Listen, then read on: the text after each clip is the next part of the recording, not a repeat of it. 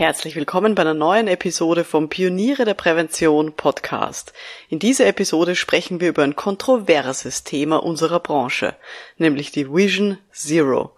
Ist sie ein motivierendes Ziel für alle oder kontraproduktiver Druck für die Beschäftigten, der sie dazu bringt, Unfälle sogar zu vertuschen? Ich habe vier Vortragende mitgebracht, die die Vision Zero weltweit vorantreiben, in den unterschiedlichsten Varianten. Von Afrika über Pakistan und Polen bis zur Schweiz. Schön, dass Sie mit dabei sind. Um in Betrieben wirklich etwas zu bewegen, braucht es mehr als Fachwissen. Pioniere der Prävention. Psychologische Impulse für Ihren Erfolg in Arbeitssicherheit und Gesundheitsmanagement.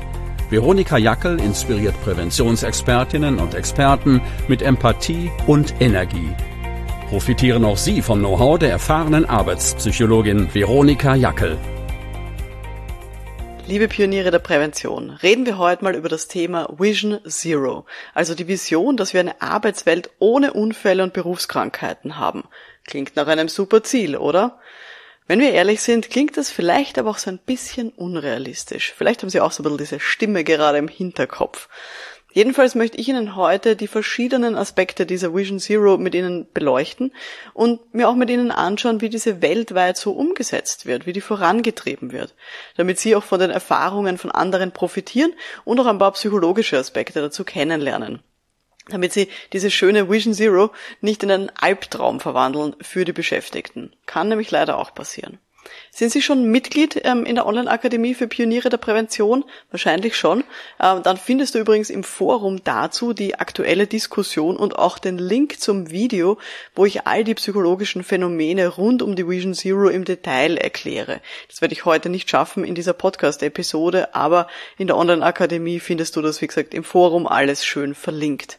Und falls Sie noch kein Mitglied sind bei den Pionieren der Prävention, dann gibt's ähm, in, in den Show Notes, also in der Beschreibung dieser Podcast-Episode, gibt's dann den Link zur Akademie. Würde mich sehr freuen, wenn wir uns dort sehen beim Forum Prävention 2023.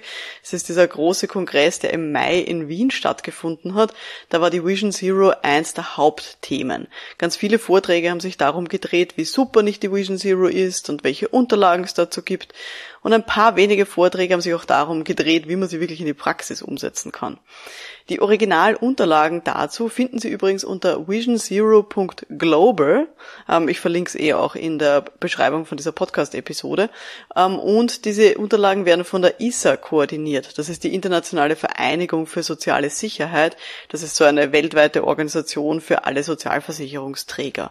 Und die haben auch einen Leitfaden rausgegeben für Führungskräfte mit sogenannten goldenen Regeln und auch so Steuerindikatoren. Und ich habe jedenfalls beim Forum Prävention am dritten Tag, am Donnerstag, einen Vortrag gehalten über die psychologischen Aspekte von Vision Zero und habe da gleich mal am Anfang eine Abfrage gemacht, wie denn die ganzen Teilnehmerinnen und Teilnehmer diese Vision Zero empfinden und was sie für sie überhaupt bedeutet. Im Raum waren so schätzungsweise 150 Präventionsexpertinnen und Experten. Und wissen Sie, was die häufigsten, die häufigsten zwei Antworten waren ähm, auf meine Frage, was die Vision Zero für die Leute bedeutet? Nummer eins war nicht möglich und Nummer zwei war Utopie. Finde ich eigentlich sehr, sehr schade, weil eine Welt ohne Arbeitsunfälle und Berufserkrankheiten, die ist natürlich erstrebenswert. Ich habe dazu auf LinkedIn auch vor paar Wochen mal herumgefragt, wie das die Kolleginnen und Kollegen so sehen, ähm, um da so ein bisschen ein Stimmungsbild zu bekommen. Und die Silvia Bierska vom Podcast ASA-Sitzung, die hat damals geschrieben, die Vision Zero ist unser Polarstern, unser übergeordnetes Ziel. Es gibt etliche Wege hin zu diesem Ziel. Die Entscheidung, welchen Weg wir gehen, treffen wir mit der Strategie. Danke, liebe Silvia, für diesen Beitrag dazu. Das fand ich eine sehr schöne Analogie zu sagen, die Vision Zero ist ein Polarstern. Und die Svenja Damasch äh, ist ja Fachkraft für Arbeitssicherheit und die hat äh, auf LinkedIn damals geschrieben, welche andere Vision kann man als Mensch denn haben als die Vision Zero? Wenn wir beginnen, hiervon abzurücken, beginnt die Diskussion. Wie viel Verletzung ist noch in Ordnung? Schnitt in den Finger, Finger ab oder Arm ab? Und das fand ich auch eine sehr, sehr gute, sozusagen aufweckende ähm, Analogie zu sagen, was sonst außer Vision Zero. Aber ich möchte an der Stelle auch gerne einen kritischen Geist der Arbeitssicherheit zitieren, nämlich den Carsten Busch. Der hat ein Buch geschrieben, das heißt The First Rule of Safety Culture, sehr empfehlenswert. Und jedenfalls äh, sagt er da drinnen, ich zitiere, Null Unfälle als Ziel ist nicht realistisch. Man kann nicht alles kontrollieren. Es ist frustrierend, weil wenn ein Unfall passiert, hat man sein Ziel nicht erreicht und die Kennzahlen für den Rest des Jahres sind sozusagen negativ und es ist auch nicht praktikabel, weil Unfälle passieren so selten, dass man sie nicht zum richtigen Steuern verwenden kann. Zitat Ende. Auch das finde ich eigentlich recht nachvollziehbar. Und diese und ähnliche Diskussionspunkte, die gab es auch in der Schweiz, als die SUVA, also die Schweizer Unfallversicherung, sich überlegt hat, ob sie sich jetzt dieser Vision Zero anschließen sollen. Und der André Meyer, ein Pionier der Prävention und ein, der Leiter auch der Abteilung Arbeitssicherheit und Gesundheitsschutz in der SUVA, der hat dazu beim, Präven beim Forum Prävention etwas erzählt. Hören wir da mal rein. 2008, 2009 haben wir uns überlegt, ja, was könnte der nächste Schritt sein in der Prävention von Berufsunfällen insbesondere. Wir haben uns zum Ziel gesetzt, insbesondere schwere und tödliche Unfälle zu vermeiden. Wir haben damals sinniert, philosophiert, ja, Vision Zero war auch als Titel angedacht, das hat aber in der Schweiz enorme Widerstände ausgelöst Null ist nicht möglich, das geht nicht, auch als Vision geht es nicht. Und wir haben uns geeinigt, wir sprechen von einer Vision 250 Leben.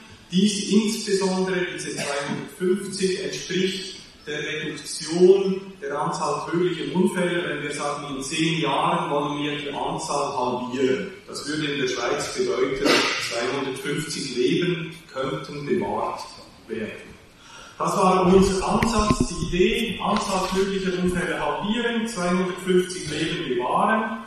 Ein langfristiges Programm war damals angedacht auf zehn Jahre, äh, etwa zehn Jahre von 20, Mitte 2010 bis Mitte 2019 circa. Ähm, und wir wollten zusätzlich auch das Berufsunfallfallrisiko ähm, jährlich um 1% reduzieren. Also nicht die Vision Zero, sondern die Vision 250 Leben retten. Mit dem Ziel eben Arbeitsunfälle auf die Hälfte zu reduzieren innerhalb von zehn Jahren. So haben sie diese 250 Leben eben kalkuliert. Und ich habe mich nach seinem Vortrag vom André Meyer, habe ich mich eben mit vielen Teilnehmenden unterhalten und ganz viele haben gesagt, ah, diese Vision, also diese Vision 250 Leben retten, die finden sie viel lösungsorientierter und auch praktikabler als die Vision Zero, weil die ihnen halt sehr oft zu unrealistisch oder zu weit weg einfach ist. Und ein weiterer Vortragender auf dem Forum Prävention zu dem Thema war der Ehi Iden, der mittlerweile ein guter Bekannter von mir ist. Der hat Osh Afrika gegründet. Das ist eine Vereinigung, die betriebliche Prävention in allen 54 afrikanischen Ländern stärkt und auch international vernetzt. Und er hat erzählt, wie er versucht, diese Vision Zero in den unterschiedlichsten Ländern einzuführen und auch die Verantwortlichen Schritt für Schritt eben dafür zu begeistern. Mm, in den originalen Unterlagen von der ISA zur Vision Zero gibt es eben sieben goldene Regeln, also von Ziele definieren bis hin zu motivieren durch Beteiligung. Und der Ehiiden hat erzählt, wie schwierig es ist, die Verantwortlichen in den diversen afrikanischen Ländern davon zu überzeugen. Hören wir da mal rein. If you cannot commit to the seven of the rules, well commit to two, commit to three, that's fine, but ensure you commit to something, whatever you commit to, just ensure you're able to implement that and make it work and have good implementation and be able to measure outcomes and reduce uh, handling the workplace. What we're concerned about is not how many, if you commit to the whole seven of the that is not our, our, that's not our major focus. How much of what you've committed to are you able to implement and see that then we, we able to the cost of prevention and which is activated with within the. Es geht im Eheiden also um kleine Fortschritte. Also wenn nicht alle sieben goldenen Regeln akzeptiert werden, dann startet er halt klein. Und er sagt, eine Regel ist umgesetzt, besser als wenn gar keine Regel umgesetzt wird. Und ihm ist auch wichtiger, ähm, dass es wirklich auch in die Realität umgesetzt wird und nicht, dass es halt irgendwie ein offizielles Commitment gibt und dass man halt irgendwas unterschreibt. Das finde ich ist ein sehr schöner Pragmatismus und ich glaube, er weiß, dass wirklich jede Umsetzung und jeder Schritt nach vorne einfach hilft. Es muss nicht immer gleich der große Wurf sein. Schauen wir jetzt mal nach Polen und in die dortige Landwirtschaft. Die Magdalena Wachnicka-Witzke von der Kassa Rolniczego Ubezpieczenia Społecznego, also der landwirtschaftlichen polnischen Sozialversicherung. Ja, ich habe das auswendig gelernt. Sie hat jedenfalls beim Forum Prävention erzählt, dass es für die Einführung einer Vision Zero in dieser Branche mit ganz vielen Familienbetrieben und auch kleinen Bauernhöfen einfach einen anderen Ansatz braucht als nur irgendwie schöne Leitfäden und unterschriebene Selbstverpflichtungen. Verpflichtungen. Weil da arbeiten Leute seit Jahrzehnten gleich und sagen dann sowas wie, ja, es ist ja nie was passiert. Hören wir uns mal rein, was sie sich denn für diese Branche hier überlegt haben. How do you want to talk about safety that people will listen and they will follow? And if they say, come on, I've done it for 20 years, nothing happened. Why do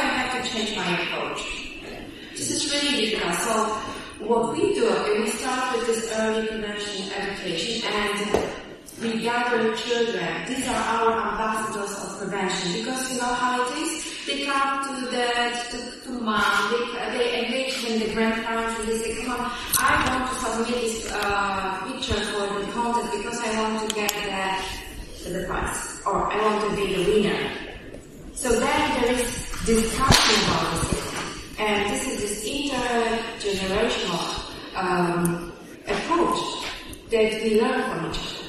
Die haben in Polen also so einen generationsübergreifenden Ansatz, wo sie eben zum Beispiel Malwettbewerbe für Kinder machen, damit diese dann eben als Botschafter agieren in ihren Familien für sicheres Arbeiten.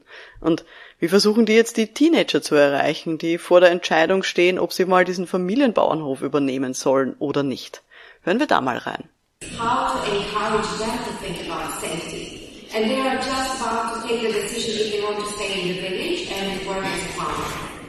So we said, okay, everybody likes the idea of making slide. It is actually, when you think about social media, it all, it's all about the picture rather than a word. So we started five years ago uh, a movie competition, and we call it My Vision Zero. And this is also the way that we come to young people and we say, we ask you, what is your approach? And this is very important for us to listen to you and please tell us, how do you see this? Okay, also bei den Teenagern gehen sie über Social Media mit einem Filmwettbewerb. Und jetzt fragen sie sich vielleicht, und was gibt's für die Erwachsenen? Hören wir da mal rein.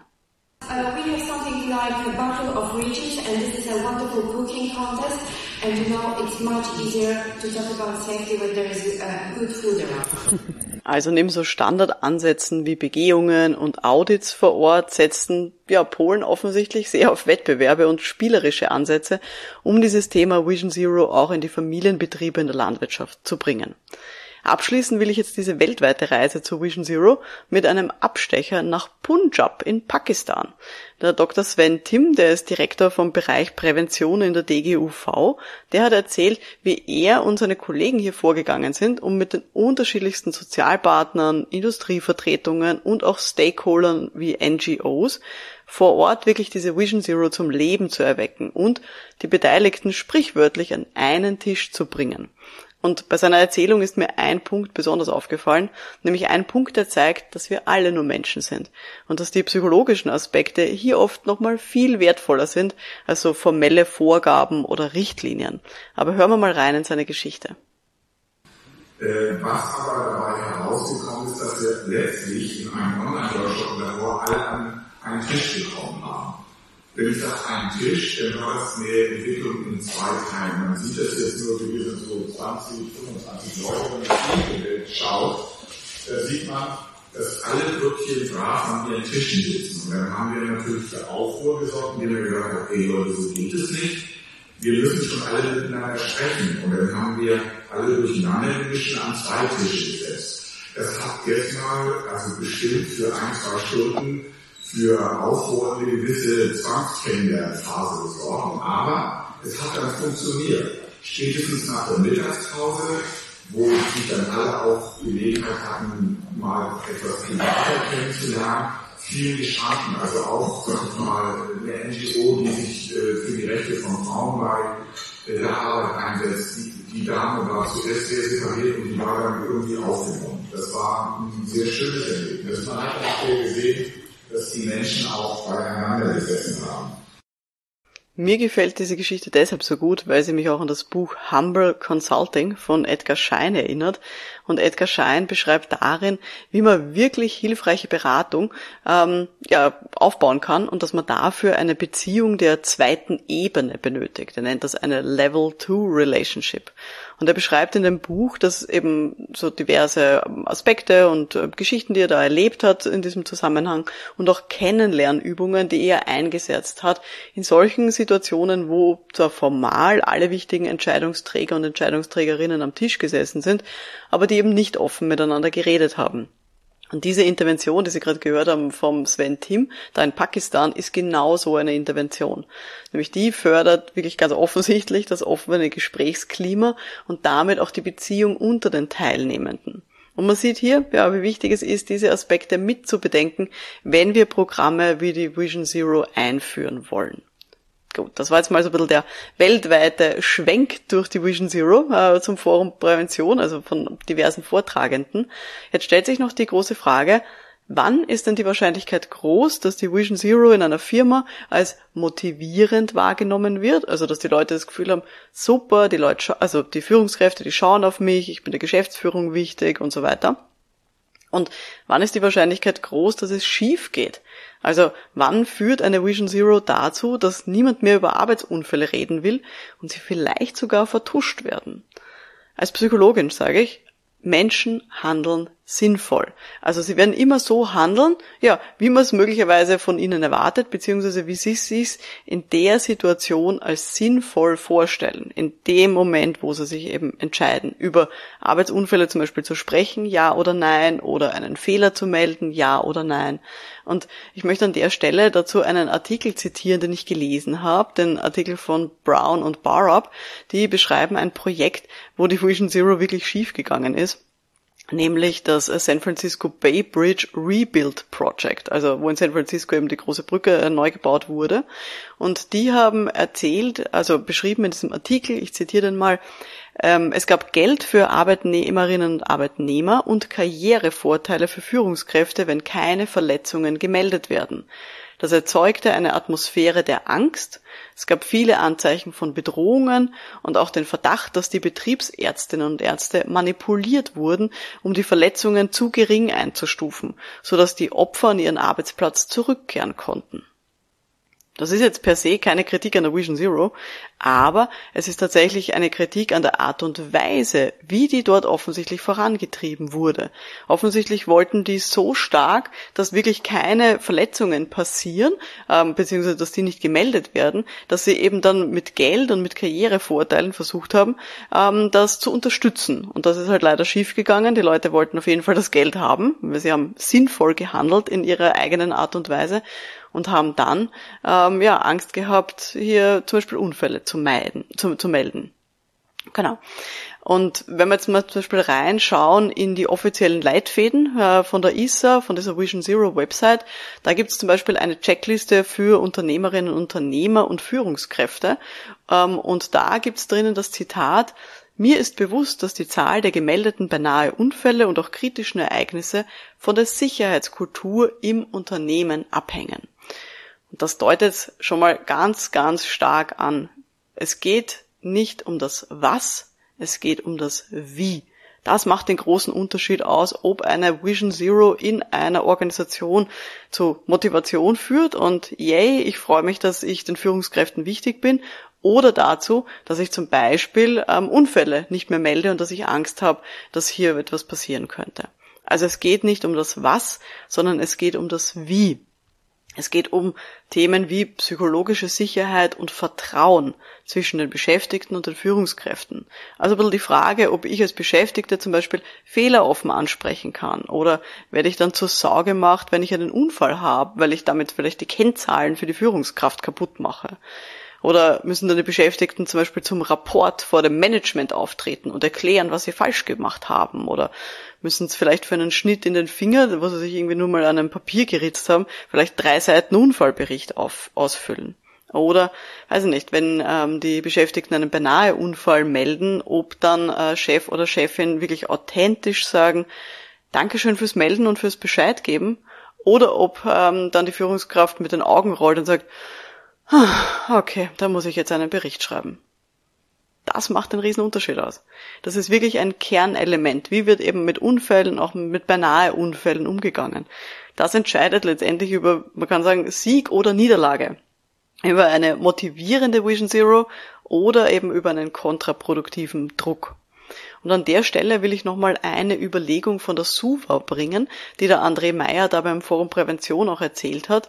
Nämlich die SUVA hat im Zuge ihrer Kampagne 250 Leben retten sogenannte lebenswichtige Regeln sich überlegt und definiert für die verschiedensten Branchen. Und hören wir mal rein, wie sie denn das jetzt ähm, weiter getrieben hat, dass die auch wirklich umgesetzt werden. Also wenn eine dieser Regeln nicht eingehalten wird, dann wollen wir, dass alle Beteiligten Stopp sagen, die Arbeit unterbrechen, die Gefahr beheben und dann weiterarbeiten. Wir haben sehr bald gemerkt, ja, es braucht aber noch mehr. Stellen Sie sich vor, der portugiesische Bauarbeiter steht auf einer Decke, die betoniert werden soll. Der Beton ist da, die Absturzsicherung, der Seitenschutz fehlt. Ja, ich glaube nicht, dass er da einfach sagt, stopp, ich betoniere jetzt nicht. Der Kran bringt den Beton schon, er ist da bereit, alles ist vorbereitet. Dieses Stopp-Sagen braucht Mut. Und wir wollten das auch symbolisch äh, zeigen, die Firmen abholen und insbesondere auch die Planer und die Bauherren in diese Botschaft integrieren. Und wir haben 2011 die sogenannte Sicherheitscharta lanciert, wo wir gesagt haben, hey, es ist erlaubt, Stopp zu sagen, Arbeitgeber, die diese Charta unterschreiben, stehen öffentlich hin und sagen, ja, bei mir hat jeder Arbeitnehmer, jede Arbeitnehmerin das Recht, Stopp zu sagen, wenn es gefährlich wird. Daraus abgeleitet haben wir auch für Lernende einen sogenannten Stoppausweis lanciert. Die Lernenden unterschreiben mit den Ausbildungsbetreuern, mit den Ausbildnerinnen und Ausbildnern, mit den Betreuenden am ersten Arbeitstag den sogenannten Stoppausweis, den tragen sie bei sich und das ist das Symbol, jawohl, ich kann Stopp sagen, wenn ich nicht sicher bin, wenn ich nicht weiß, wie mit dieser Gefahr oder mit dieser Arbeitssituation umgehen. Also sie zücken dann diese Karte, müssen gar nichts sagen und erhalten Hilfe. Das war so die Idee für die Lernenden. Und für alle anderen ist es diese Charta, eben wo Betriebe zeigen, jawohl, bei mir ist das so. Ich finde, das ist eine sehr schöne Idee. Natürlich ist jetzt so eine unterschriebene Charta oder ein Stoppausweis noch keine Garantie dafür, dass die Beschäftigten wirklich die psychologische Sicherheit auch spüren, um Stopp zu sagen in lebensgefährlichen Situationen, aber es ist mal eine sichtbare Maßnahme eine Maßnahme natürlich auf der obersten Ebene von Kultur, jetzt nach diesem Eisbergmodell von Edgar Schein. Ähm, und vielleicht werden dadurch nicht alle Führungskräfte überzeugt und sie ändern wahrscheinlich nicht ihre Grundhaltung. Aber es ist halt eine Möglichkeit, auch wie man als Versicherung von außen so ein bisschen einen Kulturwandel unterstützen oder zumindest ein bisschen anstoßen kann. Und ja, jeder Schritt auf dem Weg zur Welt ohne tödliche Arbeitsunfälle ist wichtig, oder? Also, das ist für mich so ein bisschen das, das Learning daraus. Und ich finde es äh, sehr schön, hier die, hier die unterschiedlichsten Aspekte auch zu sehen und auch zu sehen, wie man denn das ähm, umsetzen kann. Und ja, im Kern, ganz relevant, halte ich es für wirklich für wichtig, dass man sich bei der Vision Zero überlegt, habe ich auch die psychologische Sicherheit in einem Team, in einer Organisation, das tatsächlich dann auch produktiv, wirklich ähm, lösungsorientiert über Arbeitsunfälle gesprochen wird, wenn sie denn passieren und dass da gut damit umgegangen wird. Und eben auch auf dem Weg dahin, das umzusetzen, muss man natürlich auch diese ganzen psychologischen Aspekte mit bedenken, so wie wir es gehört haben da äh, bei dem Workshop im Punjab. Ja, das war jetzt die heutige Folge vom Podcast für Pioniere der Prävention. Falls Sie Fragen dazu haben, wie man Führungskräfte und Beschäftigte jetzt zu mehr Sicherheit und zu mehr Gesundheitsschutz bringen kann, dann melden Sie sich gerne bei mir. Sie können mir zum Beispiel eine Sprachnachricht über LinkedIn schicken oder Sie finden auch in den Show Notes, also in der Beschreibung dieser Podcast-Episode, einen Link, äh, wo Sie mir eben auch eine Sprachnachricht schicken können. Das ist speakpipe.com-pioniere der Prävention. Dort beantworte ich auch sehr gerne eben Ihre Frage dann in einer der nächsten Podcast-Episoden. Und falls Sie irgendwen kennen, für den jetzt diese Episode besonders wertvoll äh, sein kann, freue ich mich natürlich auch über eine Weiterempfehlung. Und was ich auch schon am Anfang von dieser Episode erwähnt habe, wenn Sie Mitglied sind, also wenn du Mitglied bist in der Online-Akademie für Pioniere der Prävention, dann findest du im Forum dazu auch die aktuelle Diskussion und auch einen Link zum Video, wo ich halt diese ganzen psychologischen Phänomene rund um die Vision Zero auch nochmal im Detail erkläre. Ähm, genau, da in dem Video erkläre ich auch, wie man da hinkommen kann und welchen Beitrag du jetzt als Prävention Kommunikationsexpertin oder Experte dazu leisten kannst. Wie gesagt, alles findest du in der Online-Akademie für Pioniere der Prävention. Falls Sie noch kein Mitglied sind, finden Sie natürlich in den Show Notes den Link zur Akademie und ich würde mich sehr freuen, wenn wir uns dort sehen und auch weiter über die Vision Zero und deren Implementierung diskutieren. Mein Name ist Veronika Jackel, vielen Dank fürs Dabeisein und wir hören uns dann in der nächsten Folge. Bis dahin, alles Gute, ciao!